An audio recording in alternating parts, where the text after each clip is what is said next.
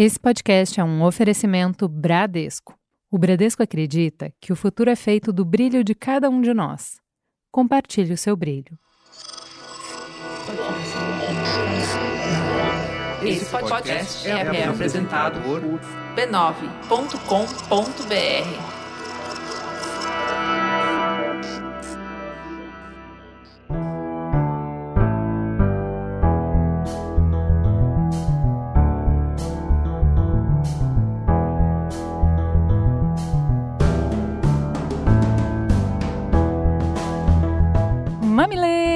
mamiletes, foi difícil, mas a gente tá chegando lá. É o fim do ano, meu Brasil. Bem-vindos ao nosso exercício semanal de respeito e empatia. Pela última vez nesse ano, eu sou a Juva Lauer e esse é o Mamilos, o podcast que faz diálogos de peito aberto. Hoje estamos sem a voz inconfundível de Chris Bartz, mas lógico que eu vou ter muitos reforços para fazer essa retrospectiva.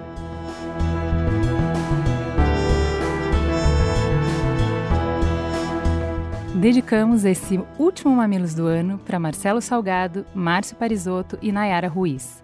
Obrigada por acreditarem na gente, obrigada por apostarem no que construímos juntos. Espera só um minuto que a gente vai para um breve intervalo e já volta.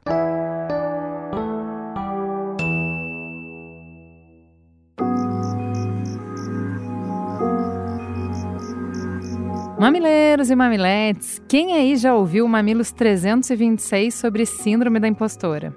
Foi um hit do ano. Eu e a Cris, a gente abriu o coração e a gente compartilhou alguns momentos em que as nossas impostoras tentaram falar mais alto. Spoiler, algumas vezes elas conseguiram.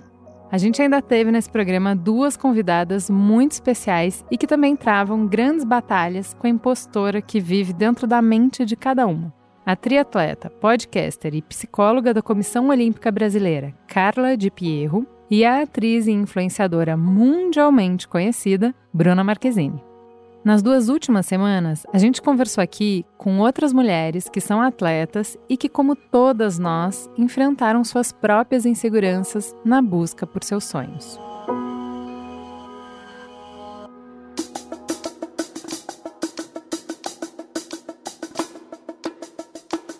Hoje, para terminar essa sequência incrível e inspiradora, a gente vai conversar com a Tamires Dias. Para quem ainda não acompanha o futebol feminino e tá errado, e não conhece a Tatá, sente o poder. Ela é jogadora profissional de futebol do Corinthians e da seleção brasileira. Já de cara, dá para ver que ela teve uma trajetória de sucesso, né? Mas pensem, 30 anos atrás, na pequena cidade mineira de Caeté, Pensem nas barreiras que ela teve que quebrar para alcançar esse sonho. E a Tamires ainda foi mais pioneira ainda. No auge da carreira como jogadora, ela foi mãe do Bernardo, o que fez dela a primeira mãe da seleção brasileira de futebol feminino. Bom, a gente já tem uma pista de qual mulher foi fundamental para que ela vivesse o seu sonho, né? Vamos ouvir o que ela contou pra gente. Eu destaco a minha mãe, porque desde o primeiro momento, agora voltando né, lá atrás, quando eu ainda tinha apenas o sonho de ser jogadora de futebol, em nenhum momento ela falou que não, que futebol é, não era um esporte de menina, né? Que infelizmente a gente escuta muitas pessoas dizendo. Eu em nenhum momento vivi isso, ouvi essas palavras vindas né, da minha mãe, da minha família. Minha mãe sempre deixou eu jogar bola na rua com meninos, deixou eu fazer o que eu amava, praticar o esporte que eu amava, sempre acreditou nos meus sonhos comigo. Então eu cresci é, muito nesse nesse meio de, nossa, é, tenho certeza que ela está acreditando comigo no meu sonho e ela deixava eu ser é, feliz da maneira que eu quisesse ser. E aos 15 anos, a minha tia a Isabel foi para São Paulo e me convidou para ir com ela, para realmente tentar é, profissionalmente.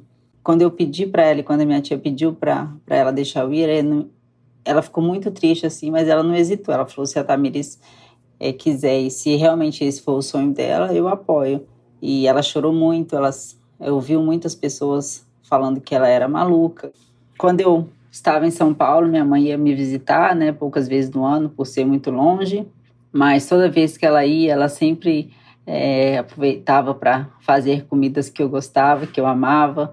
Então ela sempre estava tentando me deixar feliz de alguma forma, né? Até tinha vezes que ela estava com muita saudade assim, mas ela não deixava isso transparecer para mim, né? Porque tinha momentos também que eu me sentia fraca, com saudade de casa, querendo ir embora, querendo desistir de tudo. E ela sempre se mantendo muito forte. Hoje eu tenho um filho de 12 anos, que é o Bernardo.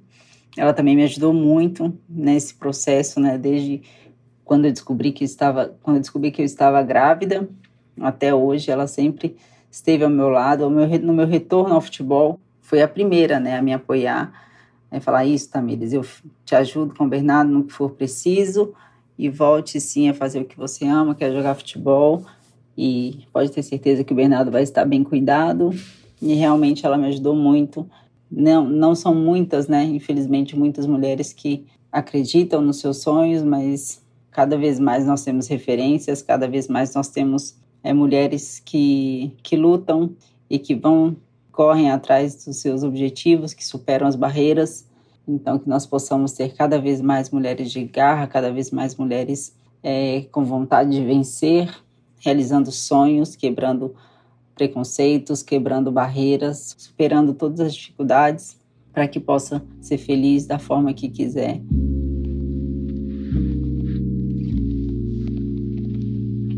Tamires falou tudo. Que história linda dela com a mãe, né? Foi na mãe que ela encontrou força e todo o apoio que ela precisava para poder ser a primeira jogadora e mãe da seleção brasileira. Hoje, a Tamires inspira mulheres e meninas, corintianas ou não, que gostam de futebol ou não, a também buscarem seus sonhos, entendendo que momentos difíceis vão acontecer, mas que elas podem ter outras mulheres para estender a mão nessa jornada. Esse é o espírito da campanha da Puma She Moves Us, que foi criada para celebrar mulheres que se movem juntas por meio do esporte.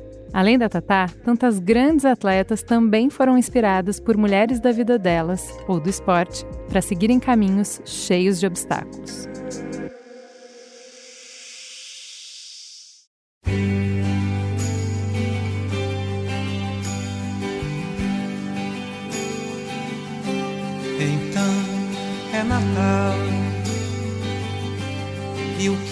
você fez. Ô, Simone, depois da gente enfrentar o segundo ano de pandemia, chega a ser sacanagem fazer essa pergunta, hein? Quem é que conseguiu ser produtivão da massa, super criativo, dar o melhor de si em 2021, gente? Sinceramente, sobreviver sem enlouquecer ou enlouquecendo só um pouquinho já foi a nossa meta, fala a verdade. Mas apesar dos pesares, quando a gente olha para trás e faz um balanço, não é que a gente fez muita coisa mesmo?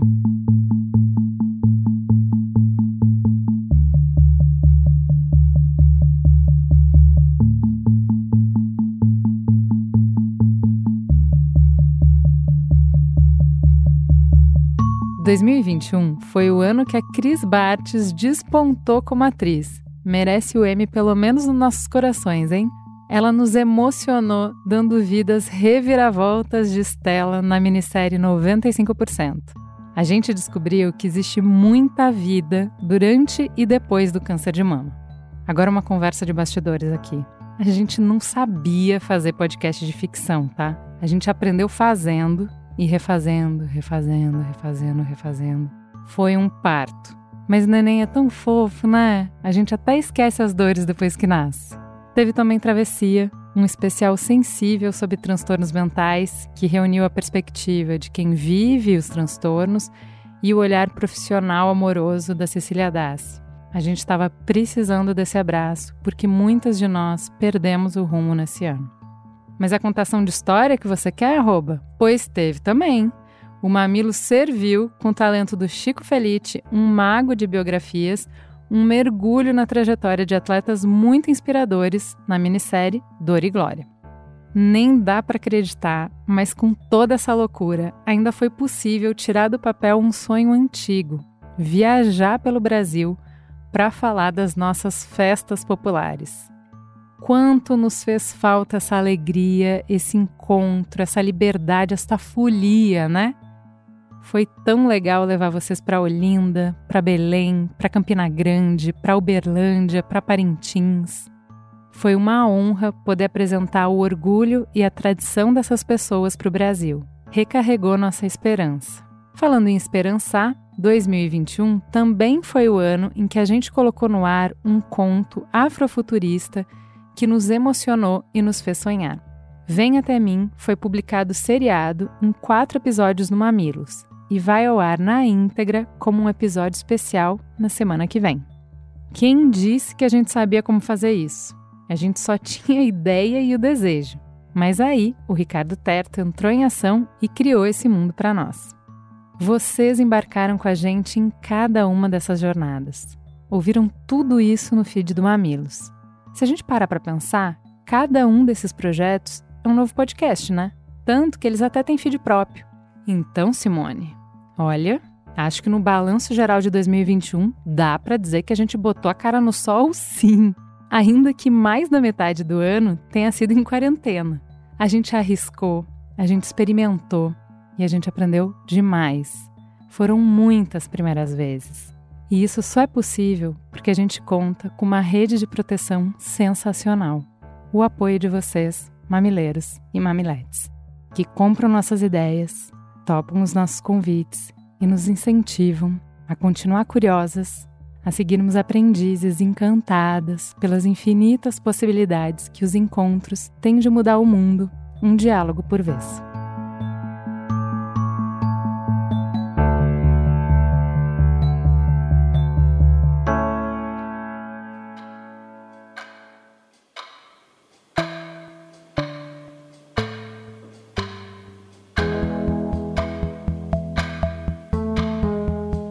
Juntos, percorremos 5.141 minutos de conteúdo só em 2021.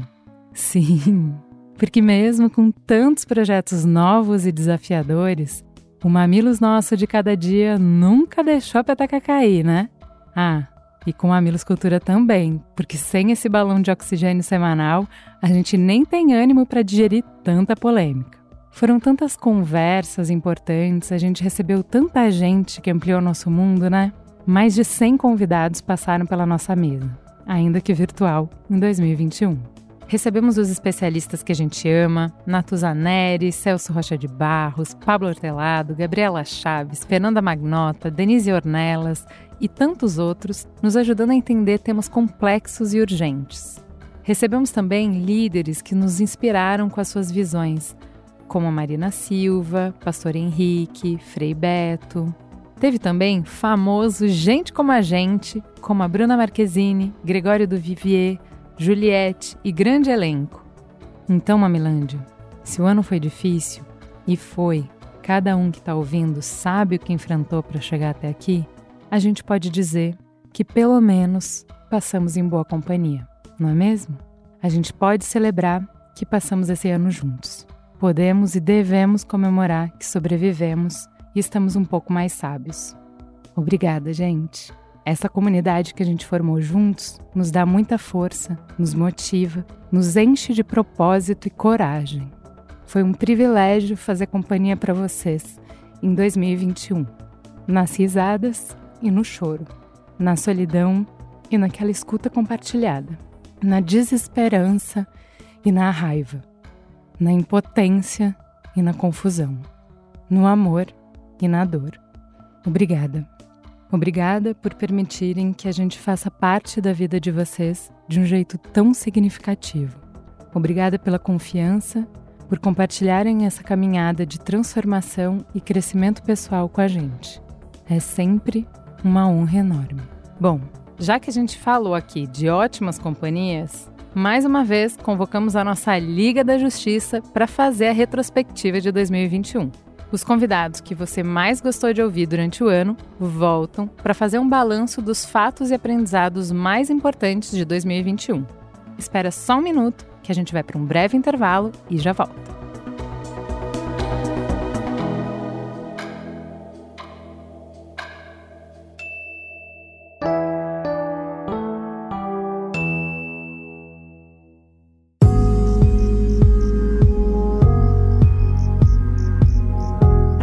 Começo tem uma de nós. Acho que o maior aprendizado que nós duas tivemos nesses anos de mamilos é que sozinhas caminhamos bem.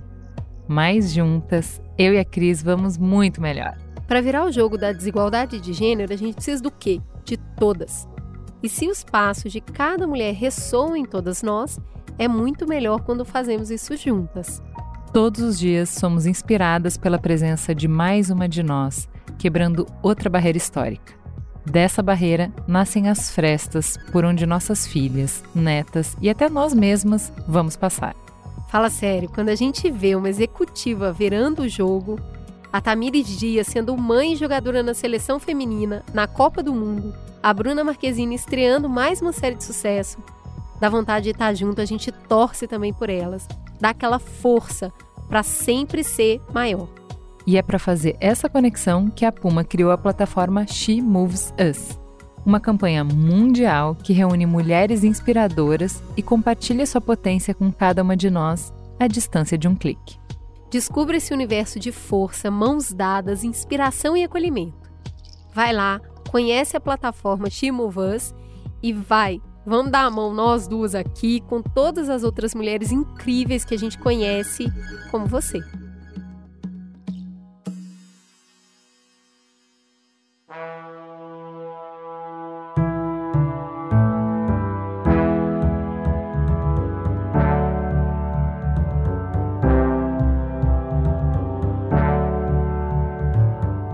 Parece que já faz muito tempo, mas as Olimpíadas aconteceram ainda nesse ano, vocês acreditam? Pois é, foi lá no Mamilos 313 que a gente reuniu Luiz e Gino e Ana Thaís Matos para refletir sobre o que, que nos comove tanto nos Jogos Olímpicos. E a nossa diva Ana Thaís Matos volta para nos dar os destaques do esporte 2021.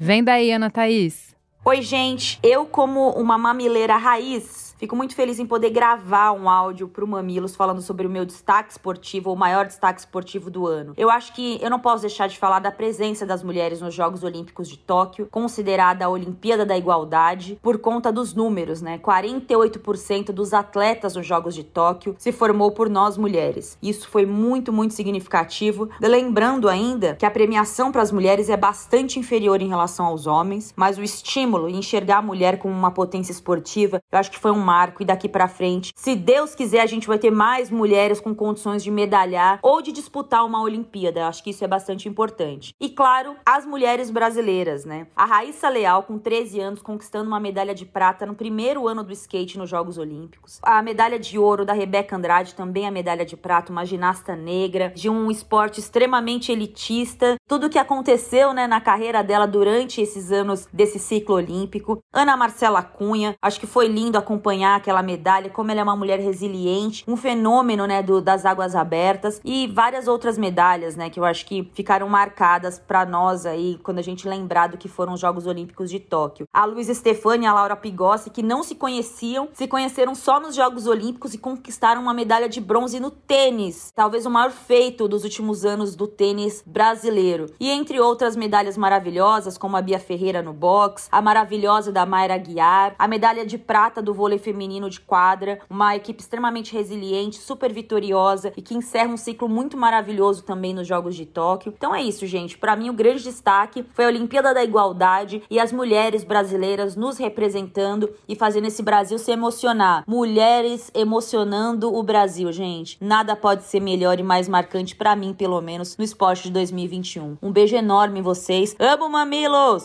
Obrigada, Ana.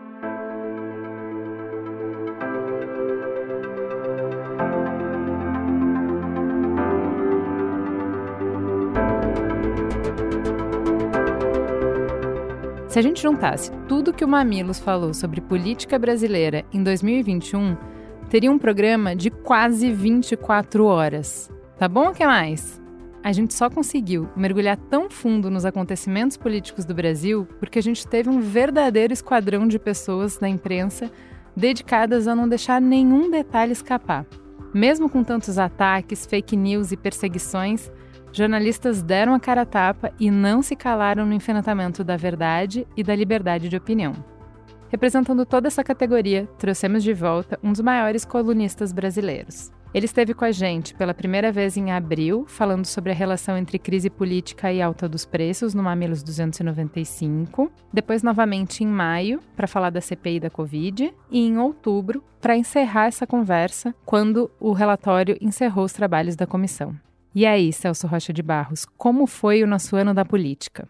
Olá, pessoal do Mamilos. Celso Rocha de Barros aqui. Bom, o principal fato político de 2021 foi Jair Bolsonaro não ter sofrido impeachment. 2021 foi o ano do não impeachment. No primeiro semestre, o Brasil foi o epicentro mundial da segunda onda da pandemia, com cerca de 30% dos óbitos do mundo, apesar de nós sermos apenas 2,7% da população mundial. Houve uma CPI, ela trabalhou bem e provou que um número altíssimo dessas mortes teria sido evitado se Bolsonaro não tivesse recusado as ofertas de vacina, a Pfizer, a Covax Facility, a Butantan, enfim. Em uma conta do Estado de São Paulo, jornal, uma única oferta de vacinas, a do Butantan, teria vacinado todos os idosos brasileiros até o meio de fevereiro de 2021. Baseado no que se observou no Chile sobre a mortalidade dos idosos vacinados, cerca de 70 mil vidas teriam sido salvas entre março e maio só com essa oferta que o Bolsonaro recusou. Uma outra estimativa, que leva em conta também a oferta da Pfizer, calculou em 90 mil o número de pessoas que só morreu porque Bolsonaro não comprou as vacinas.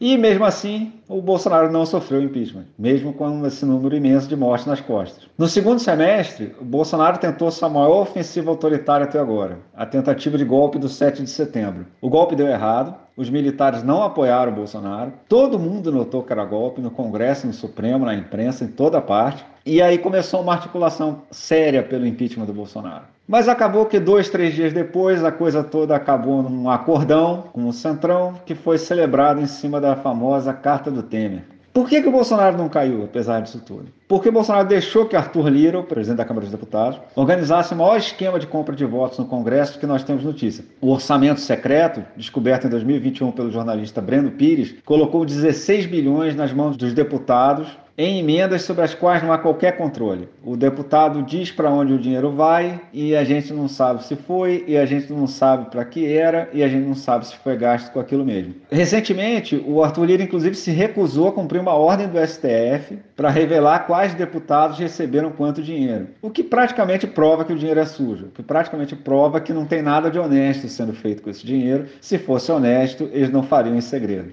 Enfim, apesar de nós termos tido essa ilha de instituições funcionando que foi a CPI, foi mais um ano que as instituições não conseguiram parar o Bolsonaro. Assim, ele conseguiu corromper o sistema político brasileiro o suficiente para permanecer impune, mesmo com o seu desempenho na pandemia e com a sua tentativa de golpe. Com isso, ano que vem, novamente vai ter uma chance de recuperar sua popularidade e concorrer à reeleição. Obrigada, Celso.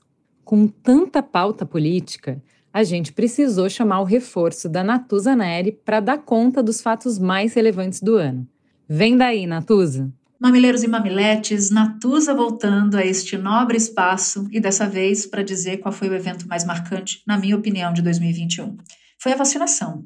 Ela começou com um forte sentimento de frustração para mim e para muita gente, porque o governo não investia na vacinação, ao contrário, trabalhava contra.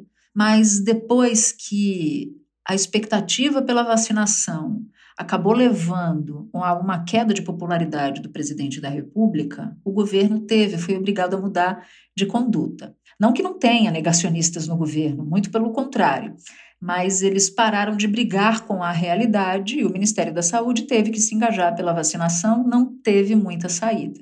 Mas isso só aconteceu porque, num determinado momento, a ficha do governo caiu em relação aos riscos que o presidente pessoalmente teria na sua popularidade se não mudasse de conduta.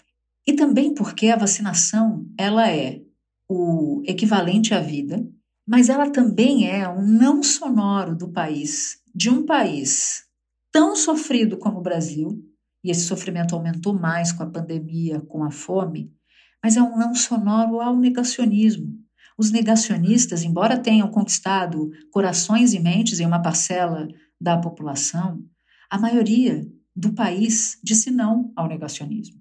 Então, por isso, eu escolho a vacinação como o evento mais importante de 2021, porque equivale à vida e equivale também à esperança. A maioria dos brasileiros e brasileiras não seguiu os negacionistas. E isso, para mim, é uma grande coisa.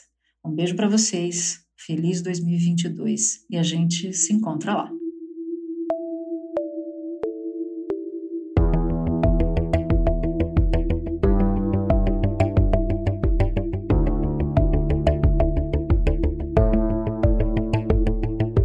2021 vai passar para a história como o ano da vacina contra o coronavírus. Mas na verdade foi mais o ano da falta da vacina, né?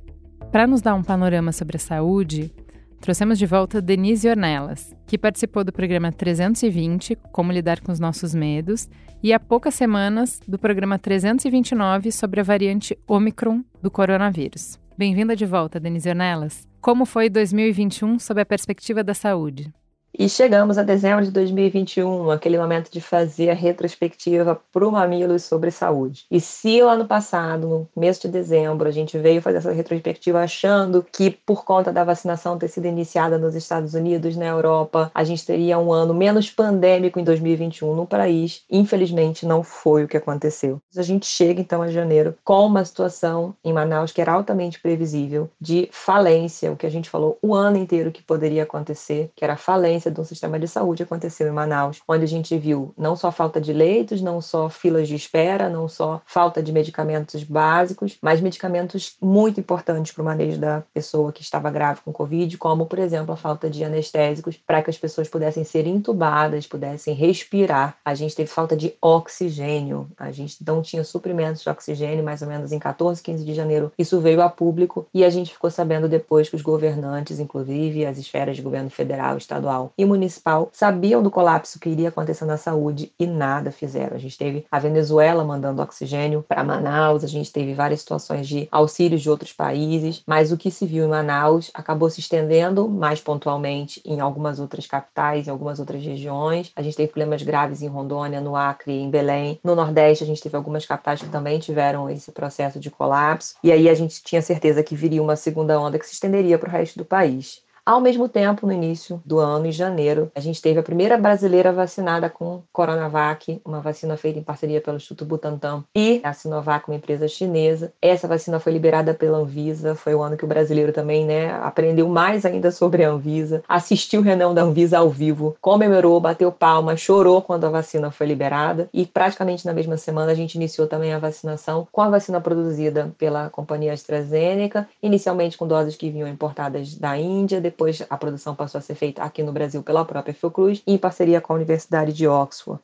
E, ao mesmo tempo que se iniciou a vacinação através dos profissionais de saúde, principalmente da linha de frente, e os idosos, a gente foi vendo que ia demorar a chegar a vacina para a população em geral. E entramos novamente no confinamento entre março e abril, por conta do aumento das infecções no sul, sudeste, centro-oeste do país. E aí a gente teve um segundo isolamento que foi bastante traumatizante para a maior parte das pessoas. Nesse caldo, a gente chega ao meio do ano com uma coalizão de partidos políticos fazendo a possibilidade de ter né, a instalação de uma CPI, uma comissão parlamentar de inquérito, que o grande tema foi a saúde. Ao mesmo tempo que está acontecendo a CPI, também está se iniciando um esforço em relação à vacinação muito grande. Porque se nos primeiros meses a vacinação estava restrita a poucos públicos, a partir de junho e julho ela começa a se estender para as pessoas abaixo de 60 anos. Então você tem que fazer um esforço muito grande para que essas pessoas vacinem. Chegam doses da vacina Pfizer. A gente vê aí durante esse período uma disputa se vai tomar a vacina Pfizer porque pode viajar para fora do Brasil, porque ela tem maior maior efetividade do que a Coronavac. Se politiza completamente as questões de vacina. A gente tem a história do sommelier de vacina, as pessoas que entravam na fila e chegavam lá e desistiam dependendo da vacina que fosse, né? Virou uma vacina do Dória, a vacina do Bolsonaro, a vacina que faz o DNA da gente virar jacaré, como o presidente disse naquele momento. Muitas cortinas de fumaça, muitas tentativas aí de esconder escândalos que foram revelados pela CPI, como o escândalo da Prevent, né? Um absurdo em termos também sem precedentes na história do nosso país de experimentos científico com pessoas que estavam hospitalizadas, que estavam graves e que recebiam medicamentos, às vezes sequer sem saber que estavam tomando aquela medicação. A gente teve também, durante esse período, a Copa América sendo realizada no país. A gente teve a Anvisa entrando em campo para tirar um jogador que não cumpriu quarentena e cancelando um clássico Brasil e Argentina. E isso mostra, apesar de tudo que passamos, a força do SUS, a força das instituições de saúde, a força da própria Anvisa, que ficou conhecida da maior parte dos brasileiros brasileiros, né, que passam a entender e dar valor a essa agência. E aí a gente chega ao final do ano com a novidade da vez, agora final de novembro, começo de dezembro, que é o surgimento de uma variante denominada Omicron, a princípio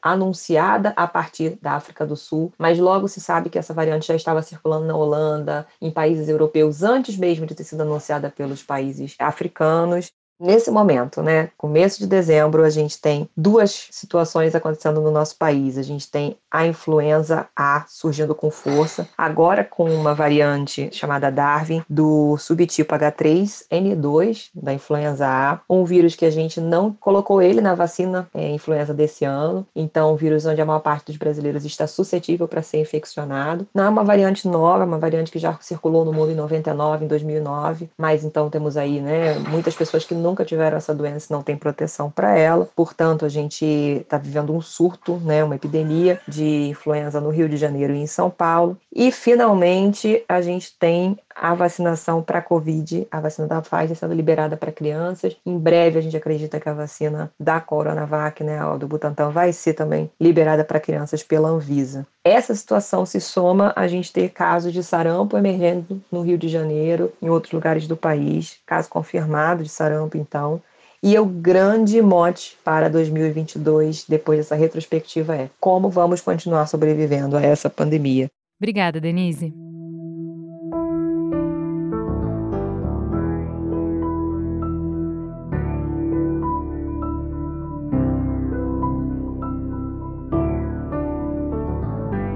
As eleições de 2018 foram talvez o maior sinal vermelho do quanto a internet influenciava diretamente as nossas vidas, a ponto de mudar os rumos dos debates e até definir uma eleição.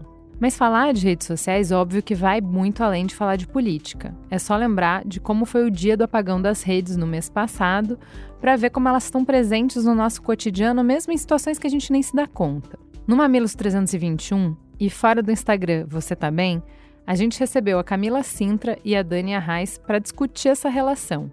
Hoje, a Dani volta para nos dizer como mais um ano de pandemia, isolamento social e aumento de tempo de tela mudou a nossa relação com as redes sociais. E aí, Dani? O que mudou na nossa relação com as redes sociais em 2021? A gente ficou muito mais tempo online, né? Se a gente já tinha ficado bastante no começo da pandemia, parece que a gente dobrou a meta. As redes sociais, elas se intrincaram muito no nosso dia a dia, tanto para trabalho, quanto para relações pessoais, quanto para a gente se informar, para a gente ver podcast. Para mim, o que fica de mais forte é que parece que a gente perdeu um pouco o contorno, porque a gente está acessível o tempo inteiro e a gente acessa o tempo inteiro essas redes. E isso causa uma fragmentação na nossa percepção mesmo do tempo. Quem aí já não ficou com a sensação de que começa o dia trabalhando e mal sabe a hora de parar? Porque você parou, mas de repente você checou seu e-mail, aí daqui a pouco você tem mais uma demanda para atender. Quem aí também já não se viu por conta de um cansaço, passando muito tempo rolando o feed, assim, sem nem saber o que estava vendo. É quase como se a gente tivesse desaprendido a descansar um pouco, aí aí a gente vai para as redes com esse objetivo de descansar, mas a gente às vezes acaba mais cansado. Ou então a gente acaba sentindo um mix de emoções que a gente não estava preparado, porque nas redes sociais as vidas, mesmo com tantas crises, elas continuam editadas, né? Então eu gosto muito daquela frase: a grama do vizinho não é mais verde, ela foi photoshopada. Por mais que já seja uma frase que muita gente fala, a gente não se furta de sentir um incômodo, uma inveja, uma sensação de que a gente não fez o suficiente, porque a gente vê o palco daquela outra pessoa e não os bastidores. Então eu acho que, mesmo diante de tantas questões, a gente continua olhando muito para as redes sociais e para os impactos que elas têm na gente de uma maneira individual. A gente acha que o problema é com a gente, quando na verdade o problema é estrutural, como a maioria de todos os problemas, né? São essas redes que são desenhadas para a gente passar cada vez mais tempo nelas. É esse algoritmo. Tipo, eu adoro que o algoritmo é algo que assim a gente serve ao Deus algoritmo, sendo que a gente nem sabe quais são os dez mandamentos que ele nos coloca para fazer, né? Então a gente fica nessa corrida maluca por mais números, por mais interação. Parece que todo mundo tem que fazer dancinha no TikTok agora ou no Reels. Eu acho que mais uma vez redes sociais pautaram muito o nosso bem-estar, inclusive nosso mal-estar eu acho que é muito urgente a gente entender como é que a gente pode navegar melhor, como é que a gente pode navegar com mais intenção, buscando se conectar com o que nutre a gente, com o que faz com que a gente se sinta melhor ao fim do dia e não pior. Fica um desejo para o ano que vem para que a gente consiga ser mais protagonista dessa relação que a gente tem com as redes sociais, para a gente ser menos cooptada por elas e para a gente servir menos a esse algoritmo, inclusive, a essa ideia de que a gente tem que fazer milhões de coisas e a gente se conecte com o que a gente quer fazer de verdade. Qual é o nosso fôlego, qual é o nosso tempo, que a gente consiga distinguir melhor entre o tempo que a gente está trabalhando e o tempo que a gente está se divertindo e o tempo que a gente está fora das redes também, porque é muito importante, acho que principalmente para a gente que trabalha com criatividade, com comunicação, a gente precisa de respiros que vão além da internet, inclusive para abastecer essa internet depois, né? Então, para a gente ter essa relação mais saudável, a gente precisa em primeiro lugar pensar nela e convidar mais gente para fazer isso junto. Então é isso. Eu sou Daniela Reis, sou jornalista e sócia da Contente, que é uma plataforma de conteúdo por uma vida digital mais consciente. Arroba contente.vc no Instagram. Um beijo e obrigada.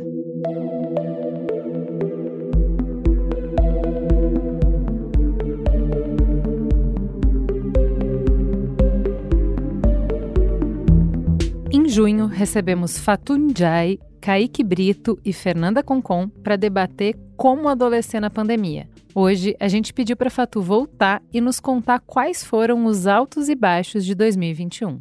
Oi, eu sou Fatunjai. Eu acho que 2021, sem dúvida, foi uma continuação de 2020, né? Então a gente não pode dizer que foi um dos melhores anos, top anos favoritos. Mas eu acho que sim, a gente tem que pensar que teve alguns pontos altos. Principalmente eu, como uma pessoa que tá bastante na internet, gostei bastante que esse ano a gente teve várias personalidades novas emergindo, não só nas redes sociais em si, mas também na música. Então, mesmo com essa pandemia, né, que são situações que a gente não espera que a gente tenha uma produção cultural legal, a gente teve bastante gente legal emergindo, lançando coisa muito legal, mostrando que mesmo com a pandemia a arte não para, né? Então, pelo menos eu gosto de pensar isso como uma perspectiva positiva e eu espero que com o fim, né, ou pelo menos diminuição do impacto da pandemia, a gente consiga ter produções culturais tão boas quanto a gente viu em 2021, né? A galera de casa lançando um vídeo muito legal, música muito legal, várias pessoas que a gente não conhecia, né? A gente passou a conhecer esse ano, então isso isso foi bem legal. Agora, pensando pelo ponto baixo, né? Eu posso citar vários pontos baixos, mas eu acho que não tem como falar de outra coisa que não é a pandemia, né? Porque a gente tá vivendo esse cenário caótico. Então, acho que a maioria dos pontos baixos que vão ser citados tem alguma correlação com a pandemia, né? Então, a gente teve várias personalidades incríveis que a gente perdeu esse ano, como Marília e Paulo Gustavo. Muitos projetos que eu imagino que muitas pessoas queriam realizar não conseguiram por causa da pandemia. Fora todo o caos político, econômico, etc., que instaurou aqui no nosso país, né? Não que fosse muito diferente sem a pandemia. Então, assim, acho que não tem como a gente pensar em nenhuma outra coisa, assim, pra culpar quando a gente pensa em pontos baixos de 2021. Mas, pelo menos, eu espero que em 2022 a gente consiga dar a volta por cima e ter mais pontos altos do que pontos baixos, porque 2021 realmente foi difícil. Vamos dar um respiro, porque ainda tem muita gente boa para falar aqui. A seleção tá de primeira. Vamos para um breve intervalo e a gente já volta.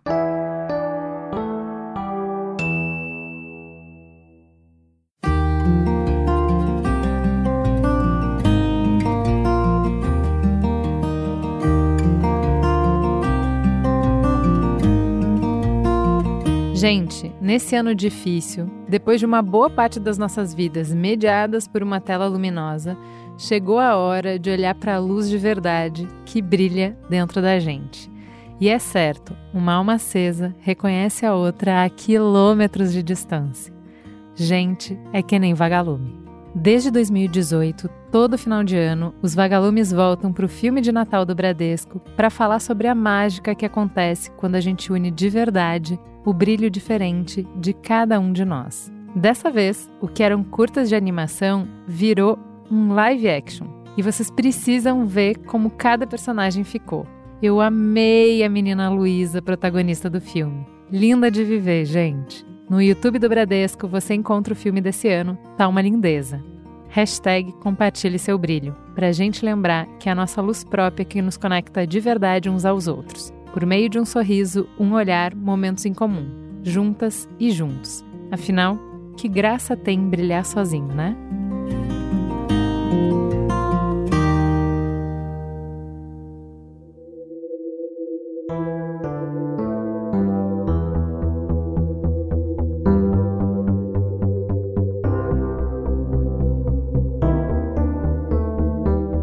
Programas que mais gerou conversa em 2021 foi o Mamilos 300 sobre economia do cuidado, quando a gente recebeu a economista negra Gabriela Chaves. A Gabi fala de economia de um jeito que todo mundo entende e com uma perspectiva que a gente não está acostumado a ouvir por aí. Então a gente trouxe ela de volta para nos trazer os destaques de 2021. Brilha, Gabi!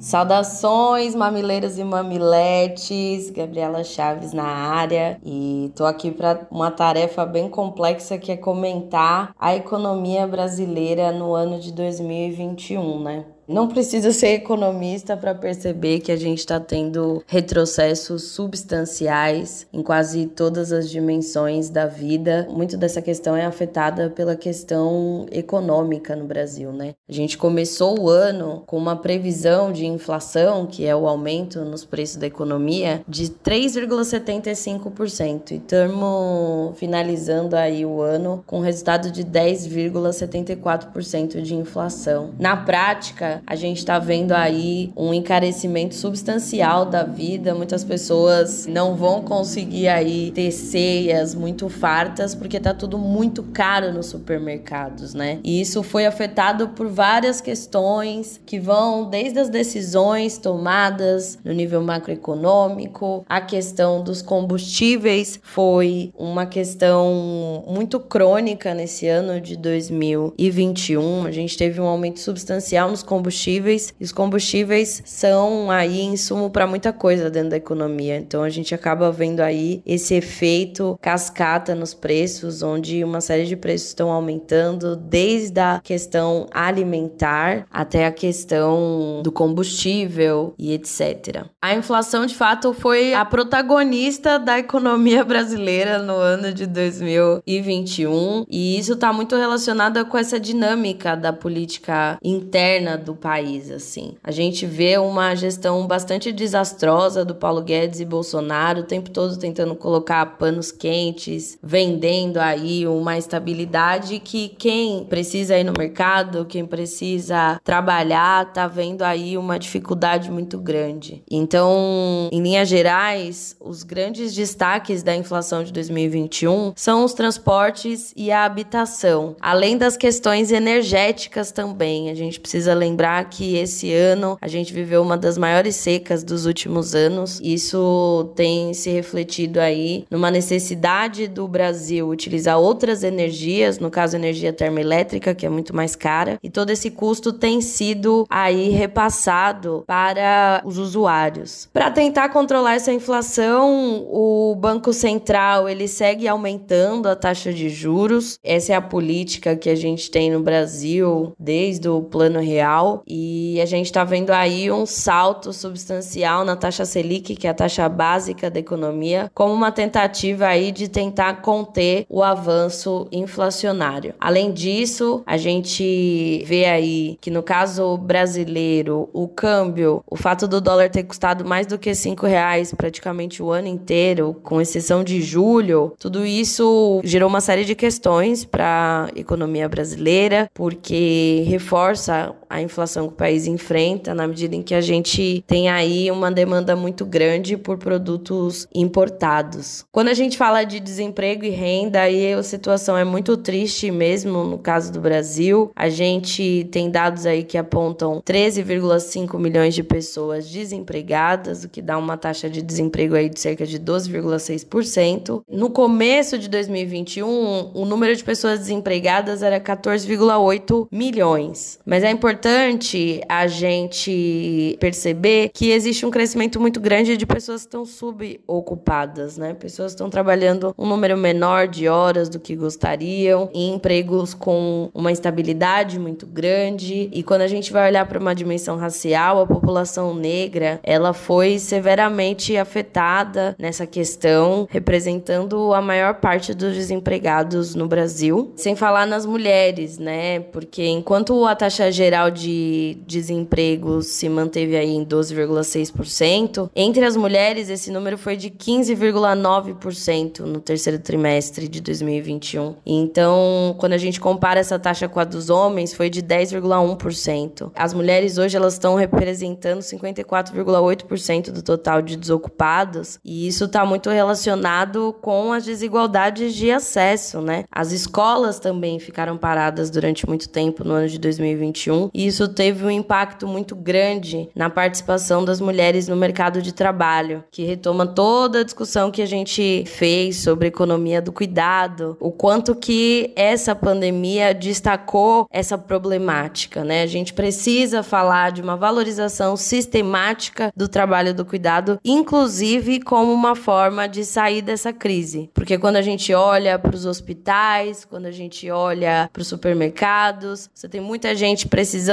de emprego e você tem muitos postos de trabalho que precisam ser ocupados. Entre os economistas que utilizam o economês clássico, a análise do PIB é uma variável muito importante para pensar como é que a economia vai. O PIB de 2021 ele é analisado a partir do PIB de 2020, que em 2020 a gente teve uma queda no PIB de 4,1% devido ao ano de pandemia, né? O último relatório do Banco Central, ele reduziu a previsão de crescimento do PIB para 4,65%. Para 2022 essa redução aí tá maior ainda. Esses números eles são baixos porque eles na verdade vão mascarar aí, né? Eu defendo como a professora Conceição Tavares que as pessoas não comem PIB. Então é muito importante a gente ter um olhar sobre a qualidade de vida das pessoas. E essa sim, infelizmente, teve perdas substanciais no caso brasileiro. A gente está vendo aí o retorno da fome, o retorno do desemprego, uma instabilidade muito grande por parte das pessoas em situação de vulnerabilidade social, com o fim do Bolsa Família no final desse ano e o cenário de muita incerteza para o ano de 2022 é aquela máxima: precisamos ter cautela financeira porque o Brasil é uma caixinha de surpresas e a economia ela requer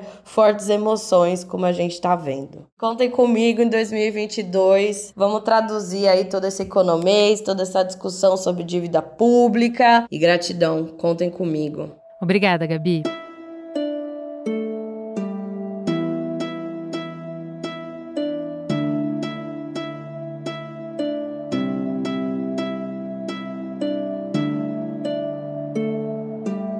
Novembro, mês da consciência negra, a gente teve o privilégio de mediar duas conversas provocativas sobre a questão racial. O Mamilos 327 sobre ancestralidade e o Mamilos 328 sobre diversidade racial nas empresas. É desse último que a gente trouxe de volta Silvana Bahia para nos contar o que, que a gente teve de avanço e de retrocesso na luta antirracista brasileira. Vem, Silvana! Bom, pensando 2021 e o que, que foi avanço e retrocesso na luta pela igualdade racial, acho que de avanço eu destaco o fato de mais pessoas no Brasil se reconhecerem como pessoas negras, né? Acho que isso é um avanço que está ligado à noção de pertencimento, de autoestima, de entendimento, né? Acho que ser negro no Brasil e se entender como negro no Brasil é muito desafiador por muitos aspectos. E pensando o que, que foi retrocesso, aí infelizmente a gente poderia listar muitos, né? Mas eu destacaria aqui, acho que o desemprego e acesso à saúde, porque, né, o desemprego que cresceu muito nesses últimos dois anos de pandemia, ele também afeta a uma população muito específica, né? Uma população que tem gênero, tem classe social e tem principalmente cor, né? E são as pessoas negras as mais impactadas e as mais vulneráveis ao desemprego no Brasil. Então acho que esse é um grande retrocesso e pensando também em termos termos de saúde, esse último ano, pessoas negras foram as que mais morreram no Brasil também, né? Não só em virtude da violência que já existe, mas também em virtude aí da pandemia do coronavírus. Então, faria esses dois destaques. Assim, acho que um avanço é pensar que mais pessoas negras têm se reconhecido, né, como pessoas negras e isso traz aí, né, uma maior proporcionalidade para a população negra no Brasil. E acho que uma coisa que é retrocesso é pensar o campo dos direitos, né, e aí principalmente o trabalho que tem um índice muito alto hoje de desemprego no Brasil. E essas pessoas, as mais desempregadas, infelizmente, são pessoas negras.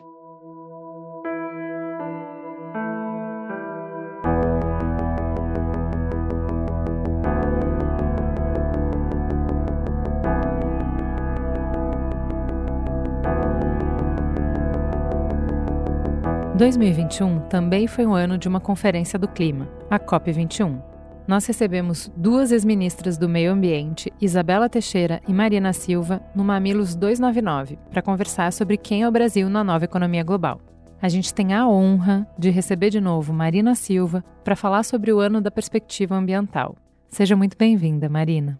O ano de 2021 para o meio ambiente no Brasil foi muito difícil, porque ele é o resultado do que foi o compromisso da campanha de Bolsonaro em 2019, do que foram suas primeiras ações de desconstrução de toda a governança ambiental brasileira em 2020 e isso tem as consequências que nós estamos colhendo hoje, que é um aumento a cada ano do desmatamento. Só esse ano foram mais de 13 mil quilômetros quadrados, mais de 22% de aumento de desmatamento, sem falar no aumento da violência contra ambientalista, povos indígenas, comunidades tradicionais, o descontrole em relação às atividades de exploração de madeira e de garimpo de forma criminosa, todos os ataques que tivemos e continuam acontecendo dentro do Congresso contra a legislação ambiental brasileira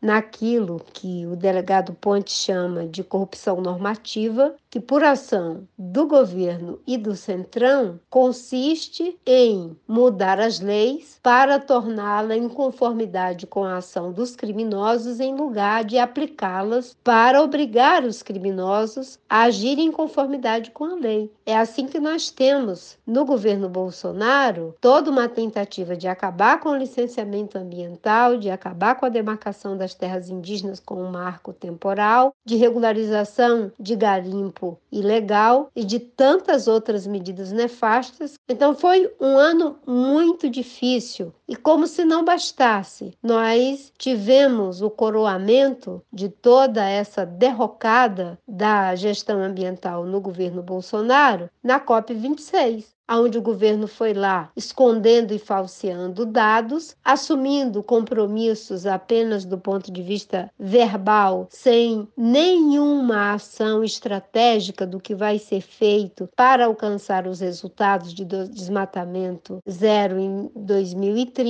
e outras medidas com as quais fizeram anúncios bombásticos o certo é que a gente termina o ano de 2021 com uma necessidade fundamental, que a proteção do meio ambiente, das florestas, da nossa biodiversidade, dos povos originários, não seja apenas uma questão a ser discutida sazonalmente, esporadicamente. É um debate que precisa ser nacionalizado durante as eleições de 2022 pensar a proteção da Amazônia, o uso sustentável dos seus recursos, a proteção dos povos tradicionais e originários, é poder sonhar que haverá algum futuro para o desenvolvimento econômico, social e cultural do Brasil. E quanto à COP26, se conseguimos alguns avanços, eu diria que o que nós tivemos foi mais uma COP aonde o diagnóstico é dramático e as respostas a esse diagnóstico ainda é completamente insuficiente. E insuficiente não por parte da comunidade científica e da mobilização da sociedade, insuficiente em função dos governos e das empresas. Né? Nessa COP, a sociedade civil teve uma participação fantástica, isso é um avanço, uma diversidade muito grande de jovens, de indígenas, de pessoas pretas, de organizações não governamentais, da comunidade científica. Isso é um ponto muito positivo mas infelizmente os governos ainda ficaram completamente refratários em relação à questão do uso do carvão, sem fechar um acordo efetivo em relação à energia fóssil dessa natureza. A outra questão que ficou e que denuncia a falta de compromisso com a implementação dos acordos já estabelecidos ao longo de décadas é o não cumprimento da promessa de viabilizar 100 bilhões de dólares a cada ano para ajudar os países vulneráveis de renda média baixa ou de renda média média, porque os países de renda média alta, eles podem fazer o dever de casa de adaptação, mitigação, de transição sem essa ajuda, mas os países vulneráveis não conseguem fazer isso. E essa questão não foi resolvida e ficou sem uma agenda, sem um cronograma, sem um locus responsável por viabilizá-la. E isso é uma grande contradição, porque, segundo o relatório das Gupta, que foi feito por encomenda do Reino Unido,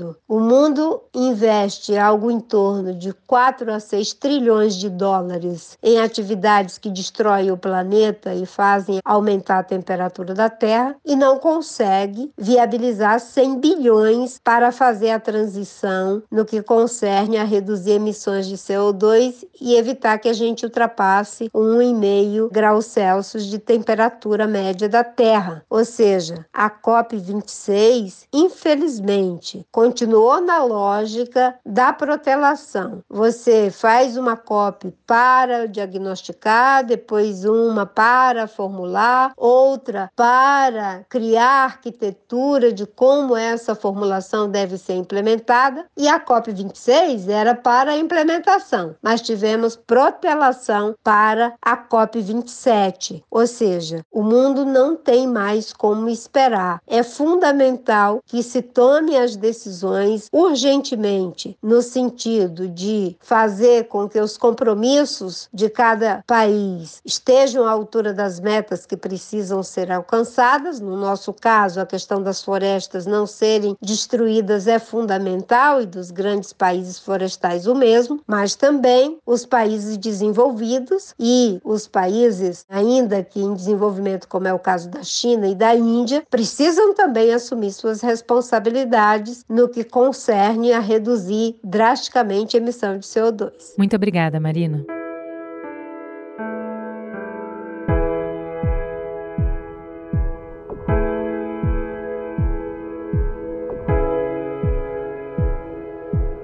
E vocês sabem que a gente não encerraria sem uma perspectiva amorosa, sem uma dose de esperança.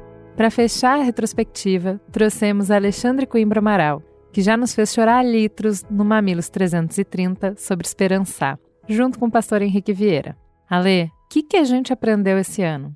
Olá, minha gente querida mamileira, mamilete. Eu acho que o ano de 2021 trouxe muitos aprendizados. Eu quero me concentrar em três primeiro deles é que a gente aprendeu que a gente dava conta de muito mais coisa da vida do que a gente imaginava. Porque a gente precisou se acostumar com várias nuances de uma vida pandêmica que incluiu a ansiedade, a ansiedade pela chegada da vacina, a percepção de que existem formas diferentes de lidar com essa ansiedade. Então, às vezes, dentro da minha casa, tinham pessoas manifestando ansiedade, tristeza, medo de formas muito diferentes. Então, nós aprendemos a habitar um mundo com as pessoas muito mais transbordadas emocionalmente e nós demos conta disso. Cada um no seu quadrado, cada um do seu jeito, dentro do seu possível. Mas a ideia de que saúde mental é a gestão do possível e a existência do possível dentro de parâmetros mais delicados está começando a ficar mais nítida para todo mundo e isso me faz muito sentido. A outra coisa que nós aprendemos é que nós não sabemos direito como voltar ao mundo. Porque nós não somos mais os mesmos, os outros não são mais os mesmos e o mundo não é mais o mesmo. Então, o estranhamento sobre a vida, ele nos atravessa, atravessa a nossa autoimagem, atravessa a imagem do outro e atravessa a imagem do. Nós ainda estranhamos pessoas com máscaras, nós ainda estranhamos novas formas de comunicação. Então, tá tudo muito ainda ao contrário. A gente já reparou, mas a gente ainda meio que não se acostumou totalmente. E o terceiro aprendizado desse ano é que voltar à vida, mesmo quando a gente diz durante quase dois anos que saudade da vida, que saudade da vida lá fora, voltar à vida lá fora é mais complexo do que a gente imaginava. Né? Vocês trataram disso num programa belíssimo com a Cecília Dassi, minha colega, mas eu quero salientar que esse retorno que ainda está acontecendo aos poucos, cada um encontrando o seu ritmo e a sua forma de voltar, é um novo aprendizado sobre normas sociais, códigos sociais, formas de estar no mundo. Nós estamos diferentes. O maior aprendizado dessa pandemia é que uma tragédia como essa não é só uma catástrofe que deixa a nossa vida de cabeça para baixo, mas que transforma irremediavelmente a nossa identidade. Nós passamos a ser pessoas que não temos como voltar à vida anterior porque não existe mais aquela vida e a caneta desse mundo novo já redesenhou o perímetro da nossa identidade definitivamente a gente vai precisar agora se reconhecer e se reapresentar para o outro e para o mundo.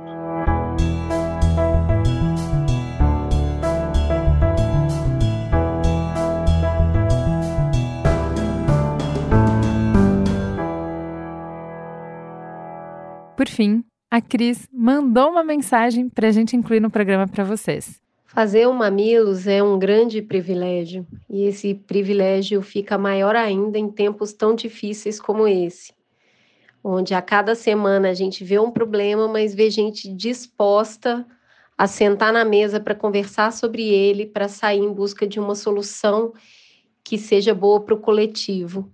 Queria agradecer a todas as pessoas que continuam, após sete anos, aceitando o nosso convite para esses temas e para esse mundo difícil, mas que a gente quer construir junto. Um beijo, porque ano que vem tem mais. Encerramos com essa. Um beijo, pessoal. Ano que vem tem mais. Sozinhos vamos mais rápido, juntos vamos mais longe. Seguimos juntos, Mamilândia, apertando os cintos para as tormentas que 2022, ano de eleição, prometem. Segura na nossa mão e vamos juntos.